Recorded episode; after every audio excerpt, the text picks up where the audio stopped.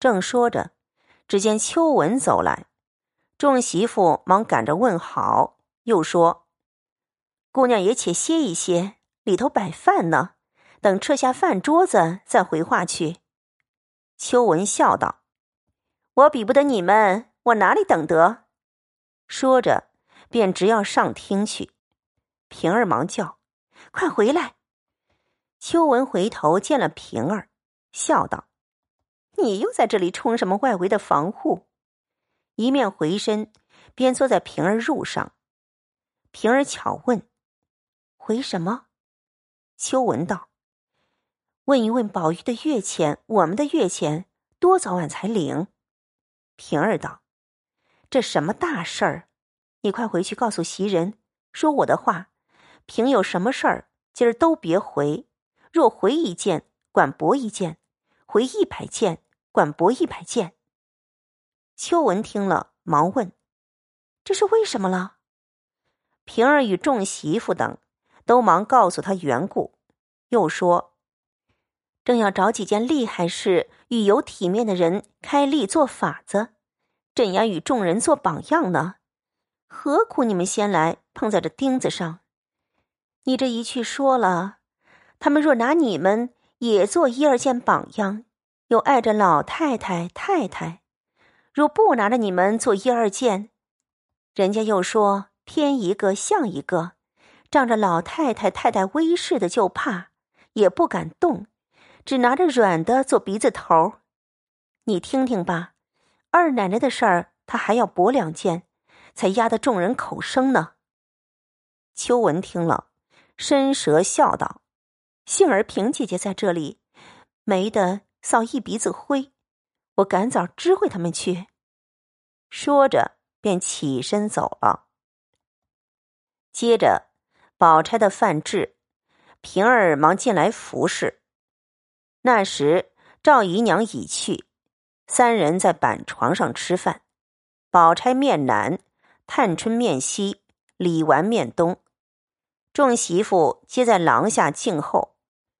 里头只有他们。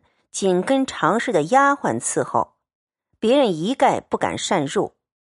这些媳妇们都悄悄的议论说：“大家省事儿吧，别按着没良心的主意。连吴大娘才都讨了没意思，咱们又是什么有脸的？”他们一边巧议，等饭完回事，只觉里面鸦雀无声，并不闻碗箸之声。一时，只见一个丫鬟将帘笼高接，又有两个将桌抬出。茶房内早有三个丫头捧着三木盆水，见饭桌已出，三人便进去了。一回又捧出木盆并数鱼来，方有黛书、素云、莺儿三个，每人用茶盘捧了三盖碗茶进去。一时等他三人出来，戴叔命小丫头子好生伺候着我们吃饭来唤你们，别又偷坐着去。众媳妇们方慢慢的一个一个的安分回事，不敢如先前轻慢疏忽了。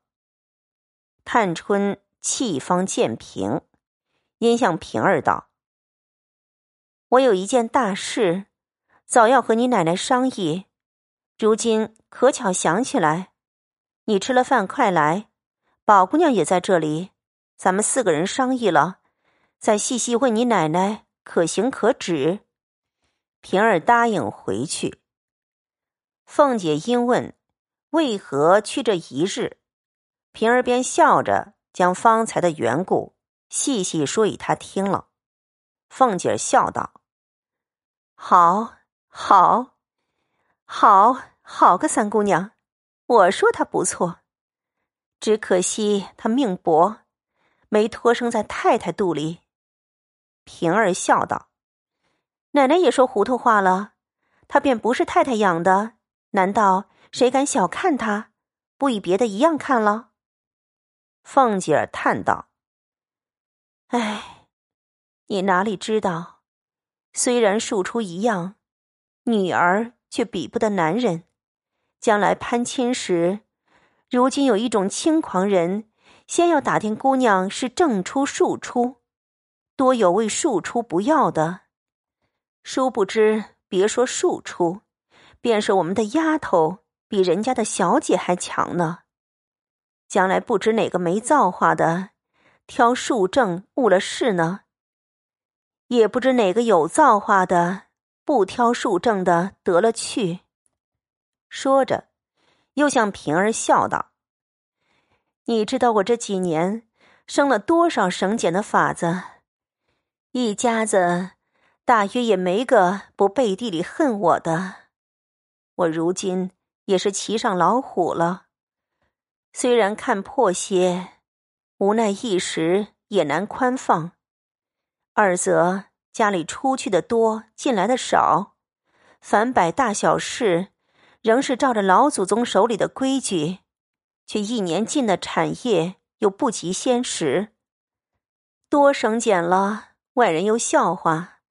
老太太、太太也受委屈，家下人也抱怨刻薄。若不趁早料理省俭之计，再几年就都赔尽了。平儿道：“可不是这话，将来还有三四位姑娘，还有两三个小爷儿，一位老太太，这几件大事未完呢。”凤姐儿笑道。我也虑到这里，倒也够了。宝玉和林妹妹，她两个一嫁一娶，可以使不着宫中的钱。老太太自有梯级拿出来。二姑娘是大老爷那边的，也不算。剩了三四个，满破着每人花上一万银子。环哥娶亲有限，花上三千两银子。不拘哪里省一敏子也就够了。老太太事儿出来，一应都是全了的，不过零星杂项，便费也满破三五千两。如今再减省些，陆续也就够了。只怕如今凭空又生出一两件事来，可就了不得了。咱们且别虑后事，你且吃了饭。快听他商议什么！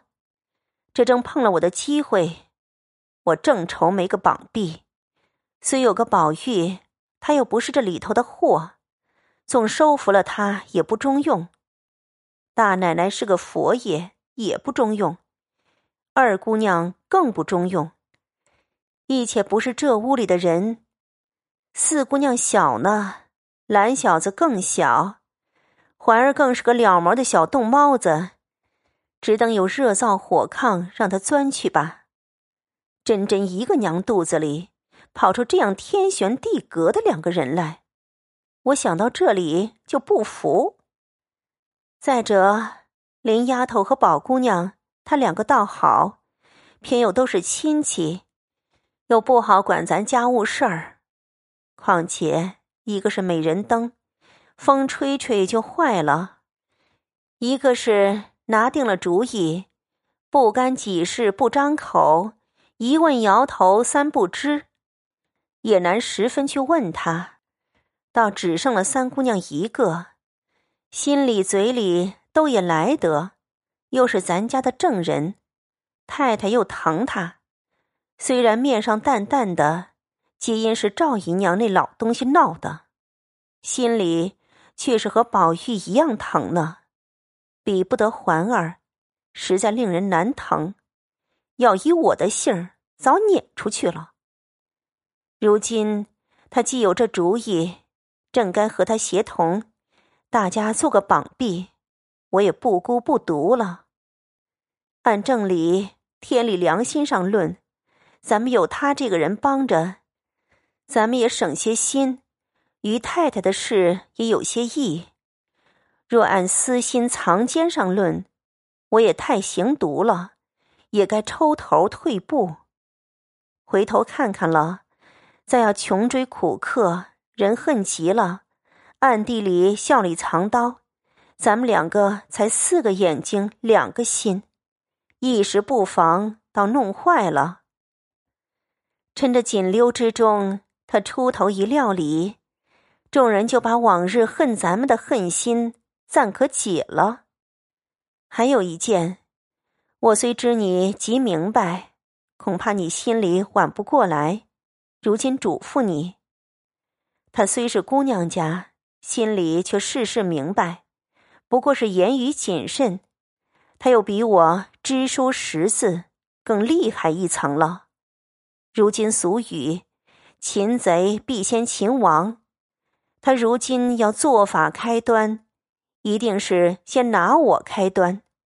倘或他要驳我的事，你可别分辨，你只越恭敬越说驳的事才好，千万别想着怕我没脸和他一犟，就不好了。平儿不等说完，便笑道。哼你太把人看糊涂了，我才已经行在先，这会子又反嘱咐我。凤姐儿笑道：“我是恐怕你心里眼里只有了我，一概没有别人之故，不得不嘱咐。既已行在先，更比我明白了。你又急了，满口里你我起来。”平儿道：“偏说你，你不依。”这不是嘴巴子，再打一顿，难道这脸上还没尝过的不成？凤姐笑道：“你这小蹄子，要垫多少日子才罢？看我病得这样，还来怄我？过来坐下，横竖没人来，咱们一处吃饭是正经。”说着，凤儿等三四个小丫头子进来放小炕桌。凤姐儿只吃燕窝粥，两碟子精致小菜儿，每日份例菜已暂减去。凤儿便将平儿的四样份例菜端至桌上，以平儿盛了饭来。